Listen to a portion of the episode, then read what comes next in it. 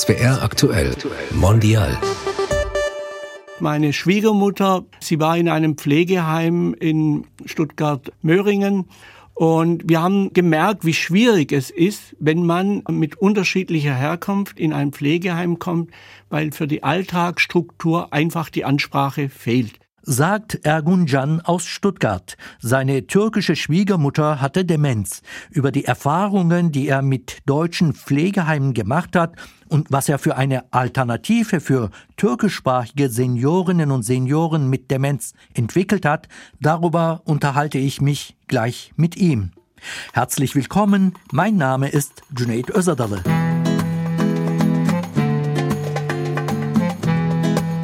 In unserem Podcast sprechen wir mit Menschen, die unsere Gesellschaft vielfältig und damit bunter machen.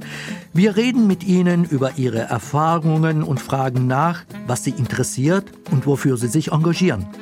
Unser heutiger Gast, Ergun Can, setzt sich seit Jahren ehrenamtlich für ältere Migrantinnen und Migranten ein, die einst als sogenannte Gastarbeiterinnen und Gastarbeiter aus der Türkei nach Deutschland kamen. Der 64-jährige Ingenieur und ehemalige Stadtrat ist Vorsitzender des Vereins Emin Eldar, zu Deutsch sichere Hände, also Hände, in die man sich sozusagen vertrauensvoll begeben kann. Dieser Verein kümmert sich um die Pflege von älteren Menschen mit Migrationsgeschichte und verwaltet eine eigens für diese Zielgruppe gegründete Senioren-WG in Stuttgart. Und damit hoş geldiniz und herzlich willkommen, Herr Can. Hoş bulduk, herzlichen Dank für die Einladung. Herr Can, zum Einstieg haben wir ein Satzergänzungsspiel. Ganz einfach, ich formuliere einen Satz und Sie ergänzen bzw. vervollständigen ihn. Ja. Jetzt folgt der Erster Satz. Wenn ich in Rente gehe, dann verbringe ich meinen Lebensabend. Die meiste Zeit hier in Stuttgart und in Deutschland. Die drei wichtigsten Sachen, die ich für einen Aufenthalt in einem Pflegeheim mitnehmen würde, sind. Da würde ich sicherlich Bilder von meiner Familie mitnehmen, mein Smartphone und einer meiner Masken. Einer meiner Masken da ich ja hobbymäßig schwäbisch-alemannische Masken schnitze, werde ich eines von diesen mit ins Pflegeheim nehmen. Sollte ich mal in ein Pflegeheim gehen. Das heißt, Sie würden dann sozusagen Hexenmasken schnitzen, auch im Altenheim? Wenn es möglich wäre, ja, aber ich würde auf jeden Fall eine von mir geschnitzte Maske an die Wand hängen. Das ist ja eine Verbundenheit von mir, die ich ja jahrelang gemacht habe als Hobby. Und das würde ich schon als meine persönliche Mitnahme oder Mitbringsel in das Pflegeheim mitbringen. Die letzte Frage wäre, meine größten Ängste vor dem Älterwerden sind? Nachdem ich mich sehr viel oder sehr intensiv mit dem Thema Demenz beschäftigen durfte, leidgedrungen der letzten Jahre, wäre, wenn ich nicht mehr selbstbestimmt wäre. Und das macht mir schon manchmal Gedanken. Aber es gibt auch nicht nur, dass man sagt, man ist im Alter nicht selbstbestimmt, sondern es gibt viele gute Beispiele, an denen man sich orientieren kann, die auch im hohen Alter, im fortgeschrittenen Alter um die 90 noch sehr präsent sind. Und das strebe ich an, dass ich vielleicht in die Richtung gehen kann, wenn es meine Gesundheit erlaubt. Um ehrlich zu sein, davor habe ich auch Angst, äh, dass ich dann irgendwie meine Erinnerung verliere oder gewisse Fähigkeiten verlerne. Auf das Thema ja. kommen wir natürlich zurück. Bevor wir richtig starten, Herr Jan, ein paar Fakten. In Deutschland sind 2,2 Millionen Menschen mit Migrationsgeschichte über 65 Jahre alt. Tendenz steigend. Wenn man die Altersgruppe der Migranten ab dem 55. Lebensjahr berücksichtigt, dann leben in Deutschland heute schon rund 4,4 Millionen Menschen, die bald in den wohlverdienten Ruhestand gehen oder bereits in Rente sind. Rund 10 Prozent davon haben ihre kulturellen Wurzeln in der Türkei. Immer mehr Menschen mit eigener Migrationsgeschichte bleiben auch im Alter in Deutschland und wollen ihren Lebensabend hier verbringen. Doch die Frage nach der optimalen Versorgung der hilfs- und pflegebedürftigen älteren Migrantinnen und Migranten ist nicht ausreichend gelöst. Die ersten Überlegungen fanden erst vor 20 Jahren statt. Herr Can, Sie haben eine ganz besondere Lösung gefunden, eine türkischsprachige Senioren-WG. Worin unterscheidet sich diese Senioren-WG von den herkömmlichen Pflegeheimen in Deutschland? Ja, da muss ich sicherlich ein bisschen ausholen. Der Punkt, wo ich gestartet habe, war, nachdem ich nicht mehr Stadtrat war in Stuttgart 2015, wurde mein Name ins Spiel gebracht. Äh, die Stadt Stuttgart Sozialamt und die Wohnungsbaugesellschaft haben ein Projekt sich ausgedacht, wie sie Menschen mit türkischem Migrationshintergrund, Senioren, wie sie die erreichen können und ob man versuchen, einen anderen Weg zu gehen, beziehungsweise ob man eine Wohngemeinschaft bilden kann und welche Voraussetzungen es dafür bedarf und so weiter und so fort. Diese ganzen Punkte wurde ich eingeladen zu einem Gespräch und ich war auch durch meine Schwiegermutter praktisch ja schon äh, betroffener in dieser Thema Demenz. Sie war in einem Pflegeheim in Stuttgart-Möhringen und wir haben gemerkt, wie schwierig es ist, wenn man mit unterschiedlicher Herkunft in ein Pflegeheim kommt, weil für die Alltagsstruktur einfach die Ansprache fehlt. Ist klar, es sind natürlich nicht viele im Pflegeheim, wo zum Beispiel Türkisch oder auch andere Sprachen können. Das war nur begrenzt auf uns, auf meine Frau und auf unser familiäres Umfeld. Und diese ganzen Themen sind mir durch den Kopf gegangen und ich habe auch dann in diesen Gesprächen gesagt, wir müssen wegkommen von Hochglanzbroschüren, sondern einfach uns überlegen, wie wir ja vielleicht eine Hingehkultur schaffen können. Also dahin gehen, wo die Menschen sind, zu schauen, was ihr Umfeld ist und wie man daraus vielleicht Konzepte und Projekte entwickeln kann. Ihre Schwiegermutter war in einem deutschen Pflegeheim als sozusagen türkischsprachige Seniorin und hatte Demenz. Ist das richtig? Ja, sie war dement.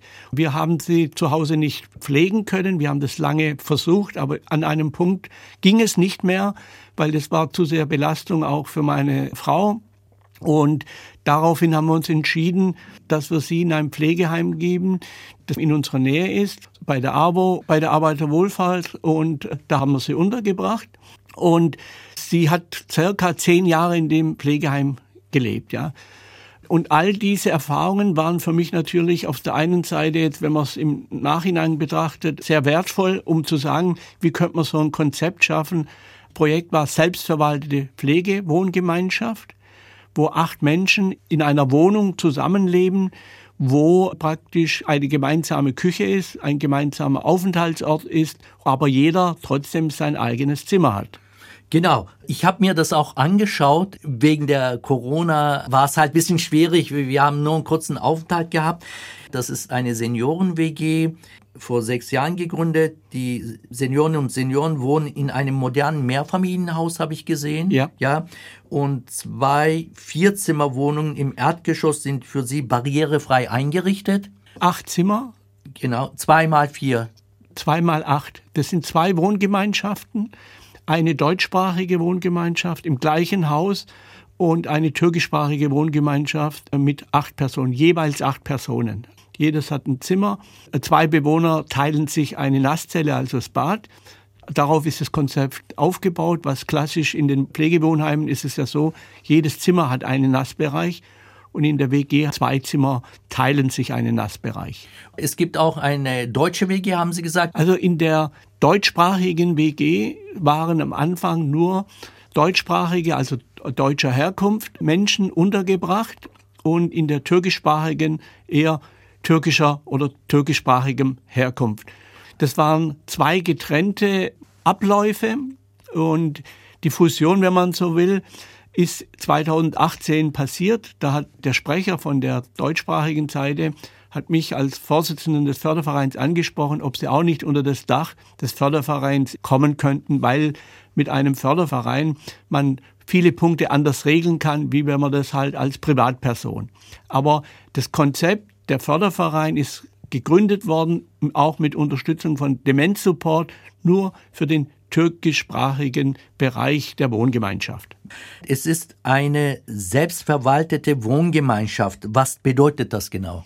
Man kennt in der deutschen Sprache Wohngemeinschaften. Wohngemeinschaften sind Gemeinschaften, wo man gemeinsam zum Teil einkauft oder zum gemeinsam isst, gemeinsame Küche hat. Und unter diesem Konzept hat man sich vorgestellt zu sagen, die Personen haben einen Raum, die die Stuttgarter Wohnungs- und Baugesellschaft. SWSG an sie vermietet. Das ist ihr privater Bereich. Das ist ja der Partner gewesen für das Sozialamt auch. Und der Ansatz war dann so, dass man sagt, man hat einen Gemeinschaftsraum. Da kann man an einem Tisch gemeinsam essen. Da ist eine 24-Stunden-Präsenz da. Tagsüber sind Alltagskräfte da, die den Alltag gestalten, kochen, zum Teil auch mit den Bewohnern kochen. Und da das alles selbst verwaltet ist, müssen die Angehörigen auch beim Einkauf unterstützen. Also da wird ein Einkaufsplan von Woche zu Woche erstellt und dann kaufen reihum die Angehörigen ein für ihren Vater, Mutter oder auch für die anderen Mitbewohnerinnen und Mitbewohner. Das heißt, alles kommt auf den Tisch und es wird dann gemeinsam gekocht. Ja, es gibt halt Essenspläne oder es werden auch Wünsche der Einzelnen, solange es noch geht, Bewohnerinnen und Bewohner mit berücksichtigt, kommen halt alle mal alle zwei Wochen vielleicht mit ihrem Lieblingsessen dran. Also es wird schon geschaut, weil es sehr, sehr individuell ist, dass man halt nach den Bewohnern sich richtet. Wichtig zu betonen ist ja, dass die Rentnerinnen und Rentner dieser WG an Demenz erkrankt sind, verschiedene Stadien durchmachen. Welche Unterstützung bietet dieses Pflege-WG-Modell für Möglichkeiten? Ja, bei der Demenz ist es halt immer so, dass man immer wieder gewisse Schübe bekommt. Ja. Sie merken auch, dass was passiert, aber sie können sich natürlich nicht so artikulieren.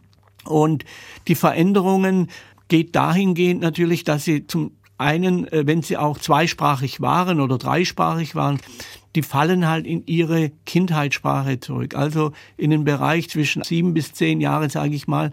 Und die Sprache, die sie damals erlernt hatten oder mit der sie groß geworden sind, in der artikulieren sie sich wieder. Es kommen Erinnerungen wach, die halt nicht zuordnenbar sind und auch nicht koordiniert sind von den Einzelnen. Und da fängt eigentlich das Ganze an, dass wir dann versucht zu sagen, ja, okay, man muss da Ruhe bewahren, man muss auch, wie im Türkischen ist es wo, dass man sehr viel respektvoller mit älteren Menschen umgeht, so dass man praktisch auf diese Kultursensibilität sehr genau durch die Pflegerinnen und Pfleger in dieser Wohngemeinschaft eingegangen wird. Der Pflegedienst ist türkischsprachig, sowohl für die deutschsprachige als auch für die türkischsprachige WG, weil die Mitarbeiter und Mitarbeiter beide Sprachen sehr gut beherrschen. Aber in der türkischsprachigen ist der ganze Ablauf, der ganze Alltag in türkischer Sprache.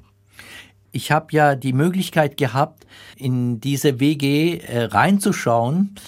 Und ganz kurz natürlich, wie gesagt, wegen der Corona-Entwicklung äh, sind die Betreuerinnen und Betreuer sehr streng, das muss man sagen. Das ist auch verständlich. Wir hätten gerne diesen Podcast auch vor Ort aufgenommen, mit Ihnen natürlich, Herr Jan, das war die ursprüngliche Überlegung. Und natürlich hätten wir, soweit es geht, die Bewohnerinnen und Bewohner dieser WG auch einbezogen. Esma Öztürk ist die Bezirksleiterin vom Intensiv- und Palliativzentrum Akut, ein türkischsprachiger Pflegedienst, der sich auf ältere Menschen mit Migrationsgeschichte spezialisiert hat. Ich habe sie gefragt, wie sie dieses Pflegemodell bzw. dieses WG-Modell findet, Esma Öztürk. Diese WGs sind definitiv die Zukunft meines Erachtens. Wichtig ist halt die Kultur, teilweise die Religion. Die können hier ihre Kultur ausleben in dieser WG. In einem deutschen Altersheim Klar können die dort auch leben, aber dort würden die sich nicht zu Hause fühlen. Hier sind sie zu Hause. Hier gibt es 15 Stunden am Tag den türkischen schwarzen Tee. Hier wird türkisch gefrühstückt, es wird hier türkisch gekocht. Es gibt abends kein Abendbrot, sondern es wird warm gegessen, so wie es bei uns in der türkischen Kultur ist. Wir können mit unseren Bewohnern gemeinsam hier unsere Kultur ausleben und das macht uns ganz arg besonders. Esma Öztürk ist von diesem Pflegemodell überzeugt. In der WG werden die Menschen kultursensibel betreut und gepflegt. Esma Öztürk hat gewisse Punkte genannt. Um weitere Beispiele zu nennen, da die Seniorinnen und Senioren in der türkischsprachigen WG Muslime sind, ist zum Beispiel Schweinefleisch tabu. Wer beten will, dem wird bei der rituellen Waschung vor dem Beten geholfen, ob es um 5 Uhr morgens ist oder um 11 Uhr in der Nacht. Das spielt keine Rolle für die Pflegerinnen und Pfleger. Ich habe bei meinem kurzen Besuch fröhliche Menschen gesehen, die zufrieden sind. Also das war so der erste Eindruck bei mir. Man hat ja auch, während jetzt äh, Frau Östök sprach, auch im Hintergrund diese rege Unterhaltung auch gehört. Herr Jan, einen herkömmlichen Pflegeplatz zu bekommen, ist ja nicht einfach auch. Für Deutsche auch nicht einfach. Noch dazu mit Demenzbetreuung. Wieso legen Sie auf diese Demenzbetreuung in der WG einen großen Wert? Sie hätten ja auch eine, sag ich mal, ein normales Pflegeangebot machen können. Ja, das kommt daher, weil die Sozialverwaltung in Stuttgart Erhebungen gemacht hat, Rückmeldungen bekommen hat, dass viele Menschen mit einem Anfangsstadium einer Demenz in ihren Wohnungen leben, beziehungsweise die Angehörigen Hilfe suchend sich an die Sozialverwaltung wenden. Und dann ist die Idee gekommen, dass wir rein auf Demenzbasis eine WG gründet, um diese Menschen dort aufzunehmen und auch die Angehörigen, so gut es geht, zu entlasten und nicht gleich mit der größeren Schwelle in ein Pflegeheim zu geben. Ja, aber wenn es für meine Schwiegermutter auch sowas gegeben hätte zu dieser Zeit, hätten wir sie natürlich auch da. Weil Sie haben es gesagt, man merkt, die Menschen fühlen sich sicher wohl, weil sie sich auch in, in einer Sprache artikulieren können, die noch ein bisschen da ist. Ja. Im anderen Fall würden sie nur stumm gucken und würden irgendwo sitzen und einfach ins Leere blicken. Ja. Und das macht die Menschen natürlich froh und dankbar, dass sie einfach sich ja kundtun können, artikulieren können, äh, Musik hören können aus ihrer Jugend, aus ihrer Heimat und auch damit die ganze Kultursensibilität erleben und geborgen fühlen und nicht irgendwo zu sein. Das macht diese WG auch so einzigartig und auch so liebenswert auf der anderen Seite. Und auch die Mitarbeiterinnen und Mitarbeiter, die da arbeiten vom Pflegedienst, sind hoch motiviert. Sie sagen, die alten Menschen geben uns auch gewissermaßen was zurück, weil ihre Eltern oder Opas nicht in der Nähe sind. Und diese Kultursensibilität kommt sicherlich damit zustande.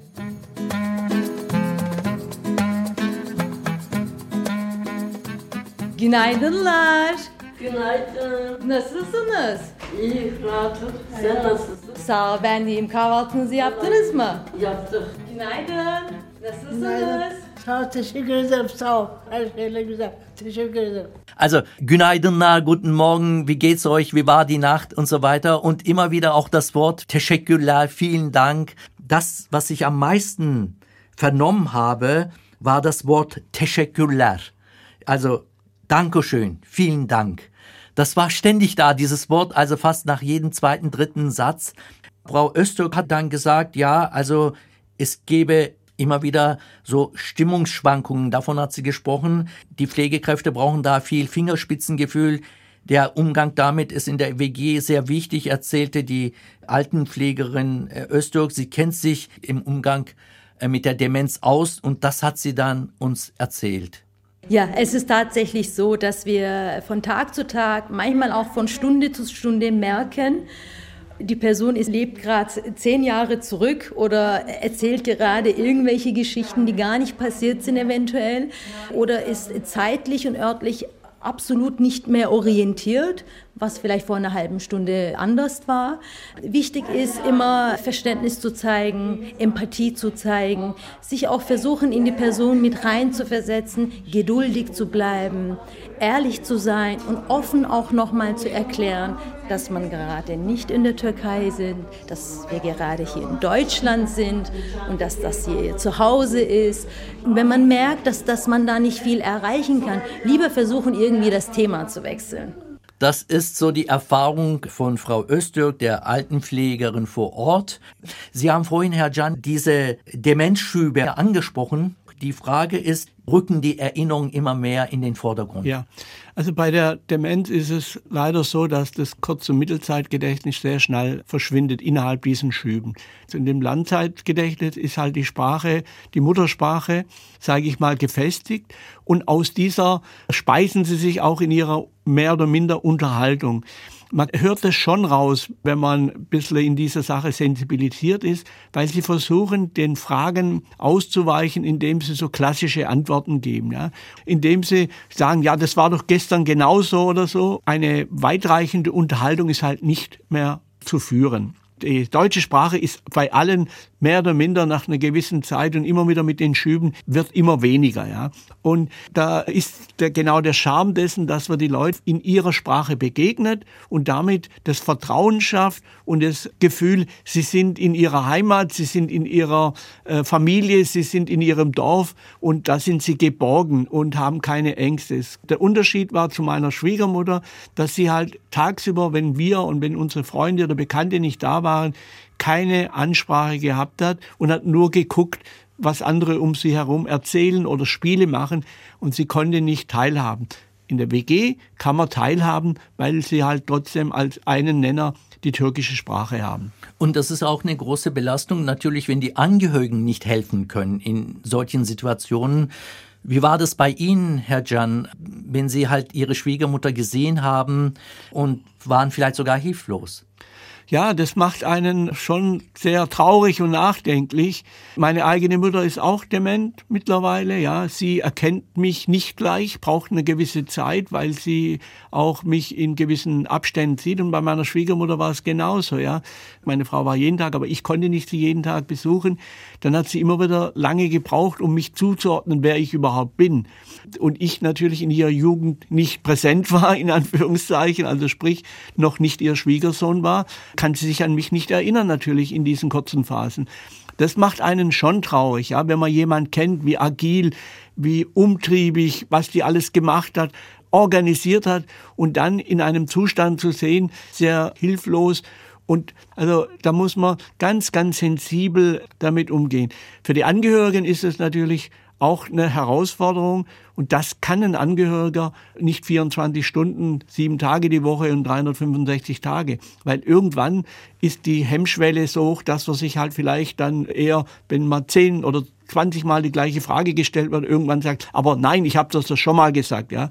Das ist dann der falsche Weg, ja. Da muss man sich zurücknehmen können. Und dass keine Angehörigen sind in dieser Pflege-WG, haben die auch einen Abstand. Die haben nach acht, neun Stunden Feierabend, kommen am nächsten Tag wieder.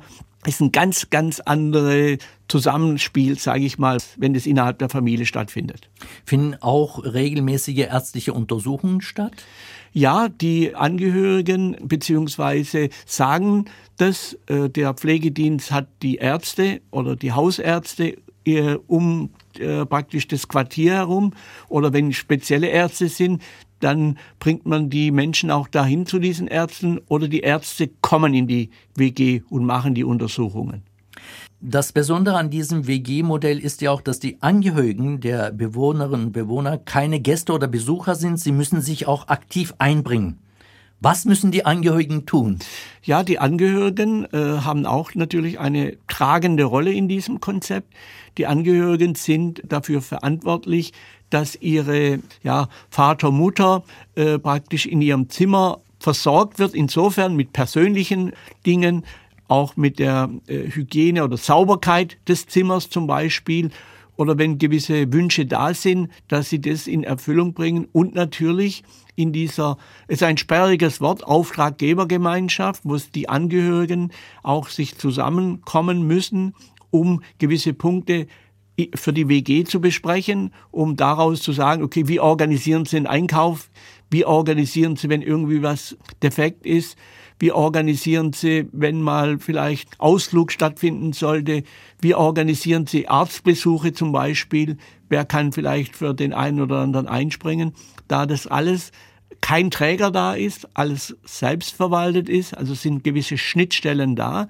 Der Förderverein moderiert, wenn es gewisse Themen gibt, die man unter Angehörigen nicht klären kann. Zum Beispiel? Zum Beispiel, wenn das Thema Sperrmüll gibt, ja, und keiner fühlt sich verantwortlich, dann oder äh, Besprechungen für die Angehörigen, Auftraggebergemeinschaft, dann gibt's halt eine Tagesordnung, dann spricht man die Themen an und sagt, dass es Lösungen, dass es Verantwortliche gibt, die das dann machen und dass wir da halt versuchen, äh, das wie in einer Demokratie, sage ich mal, gewisse Absprachen, gewisse Abstimmungen und dann müssen sich die anderen beugen und Darüber steht das, der Förderverein. Der Förderverein steht auch für Außenkontakte, sprich, wenn irgendwie Themen in der Wohngemeinschaft, also in den Gemeinschaftsräumen, Fernseher kaputt oder eine neue Couch oder neuer Tisch, neuer Stuhl, das versuchen wir dann vom Förderverein zu organisieren. Das teilen die Angehörigen uns mit. Und wir gucken, dass wir entweder Sponsoring bekommen oder Beteiligungen bekommen um gewisse Dinge. Oder war mal ein Fall, man wollte ein Beet anlegen, ein Gemüsebeet. Und dann war das Thema, kann man nicht auch ein Hochbeet machen? Dann ging es darum, Erde zu beschaffen. Da alle ja einen schmalen Geldbeutel haben, die in der WG wohnen, kam ich ins Spiel durch meine Kontakte in die Landeshauptstadt Stuttgart habe ich versucht halt über ein Gartenfriedhofsamt zum Beispiel versucht Erde zu besorgen und das für die WG zu organisieren. Ja, also so sind klare Regeln, klare Absprachen vorhanden. Schmaler Geldbeutel, haben Sie gesagt. Ja. Die Unterkunft in einem Pflegeheim ist ja teuer, Herr Jan, das wissen wir ja eigentlich. Es ist auch bekannt, dass viele Rentnerinnen und Rentner mit Zuwanderungsgeschichte im Alter keine so hohen Bezüge haben, weil ja viele durch, ja, durch die schwere Arbeit äh, und die damit verbundenen Krankheiten ja früher in Rente gehen mussten zum Beispiel oder im Niedriglohnsektor vielleicht gearbeitet haben. Wie kommen die Menschen für die Unkosten auf? Gut, es ist sicherlich der Fall, dass ein klassisches Pflegeheim fast das Doppelte kostet, was die Pflege-WG. Sie müssen sich das so vorstellen, ich zahle für das Zimmer 15, 16 Quadratmeter eine Miete über den Mietspiegel, was die SWSG ansetzt. Dann habe ich Kosten natürlich für das Essen und für die Pflege. Und einfach mal ein Rechenbeispiel zu sagen, wenn ich 11, 1200 Euro Rente habe und einen Pflegegrad von sechs oder sieben, da kriege ich auch zwischen 1500 und 1700 Euro, je nachdem. Und der Platz in der äh, Wohngemeinschaft liegt circa mit Essen, Nebenkosten, Strom, Wasser, das wird alles umgelegt, klassisch in einer WG kommt man so mit, je nachdem, welcher, wie gesagt, Pflegegrad das man hat, so mit zweieinhalbtausend plus minus mit allem drum und dran zurecht. Also, und im Pflegeheim ist der Platz bei Richtung 5000, ja. Und wenn es das nicht reichen sollte, also Pflegeversicherung und Rente, dann ist natürlich die Angehörigen oder in dem letzten Fall, was auch zum Zuge kommt, wäre dann halt Wohngeld zu bekommen oder auch die Sozialhilfe. Ja. Also ist auch für uns als jüngere Generation entlastender, wenn man solche Menschen mit solchen Konzepten, sage ich mal, eher in eine Wohngemeinschaft bringt, weil damit sich die Kosten deutlich reduzieren. Also unterm Strich günstiger im Vergleich zu den herkömmlichen Pflegeheimen. Auf jeden Fall. Sie sind ja Vorsitzende des Fördervereins Emin Eller, also sichere oder gute Hände, sage ich mal. Man legt sich in die guten oder sicheren Hände. Das ist womöglich der der Hintergedanke dieser Bezeichnung. Sie haben ja schon erzählt, was der Verein so macht. Sind Sie gemeinnützig oder ehrenamtlich? Wie, wie läuft das? Ja, wir sind ein gemeinnütziger eingetragener Verein. Wir haben uns natürlich eine Satzung erarbeitet, indem wir dann daraus folgend die Gemeinnützigkeit bekommen haben. Wir können also organisieren, wenn ihr zum Beispiel Reinigungskräfte, wenn die Angehörigen sagen, sie können das nicht selber machen und dann versuchen wir das zu bündeln und haben dann für den Förderverein eine Reinigungskraft eingestellt, die die Zimmer der einzelnen Bewohnerinnen und Bewohner reinigen, für die, die es wünschen. Und das wird dann praktisch wieder auch als Umlage weitergegeben, aber die Organisation des Anmelden oder wenn es darum geht, dass wir Unterstützung brauchen für irgendwie einen Spezialarzt oder kann man sich an den Förderverein wenden. Wir versuchen über unsere Netzwerke natürlich die richtigen Menschen zu finden, die dann auch Hilfe erbringen können. Wir versuchen auch Informationsveranstaltungen durchzuführen, Betreuungsvollmachten, Patientenverfügung, was das bedeutet. Mal äh, an Feiertagen, also sei es an religiösen muslimischen Feiertagen, eine kleine Musikgruppe da reinzubringen oder ein Theaterstück oder einfach mal unter der Woche jemand wohin geht und äh, ehrenamtlich mit den Leuten Lieder singt oder Spiele macht, so dass die auch eine andere Alltagsstruktur bekommen und nicht immer die Pflegerinnen und Pfleger zu Gesicht haben. Also auch ein bisschen ein buntes Leben. Also wir gehen dahin, wo vermehrte Menschen sind, also um die Moscheegemeinden herum, weil das Thema ist sehr, sehr sensibel, hat eine sehr hohe Hürde, weil äh, man möchte in unserer Kultur die Menschen einfach nicht in ein Pflegeheim oder in eine Wohngemeinschaft geben. Herr Can, in der türkischen Kultur betreut man die Eltern, die Familienangehörigen auch im Alter. Wenn auch die Pflege als notwendig natürlich betrachtet wird, so will man die Eltern nicht in einem Pflegeheim unterbringen. Da entsteht so ein seltsames Gefühl, als ob man ja die Eltern abschieben würde. Mussten Sie viel Überzeugungsarbeit bei den Angehörigen leisten? Also bei den Angehörigen weniger, weil die ja zu einem Punkt gekommen sind, wo es einfach nicht mehr ging. Also sie haben eine Lösung benötigt. Ja. Wir haben natürlich mit meiner Frau zusammen, da wir betroffen waren, ja, und wenn man betroffen ist, versucht man sich ja zusammenzuschließen und irgendwie Initiativen zu gründen. Und wir sind dann in die Moscheevereine und haben von unserem Schicksal mehr oder minder erzählt. Und das hat natürlich gewirkt um gewissermaßen zu sagen, wir geben nichts ab, sondern es ist halt ein Prozess, was zu einem Punkt kommt, wo man als Angehöriger eine demenzkranke Person nicht pflegen kann. Also das war eine Vorleistung, was ich mit meiner Frau gemacht habe. Und deshalb war auch der Punkt, wie finden wir einen Namen für den Verein, ja, in sichere Hände, ja, in Geborgenheit zu geben. Und mit Emin Eller konnte die türkische Community was anfangen. Also sichere Hände, Vertrauen schaffen. Also in diesem ganzen Projekt danach, wie die Wohngemeinschaft aufgebaut worden ist, viel, viel Vertrauen praktisch die Grundlage, des Fundament dessen, dass das funktioniert.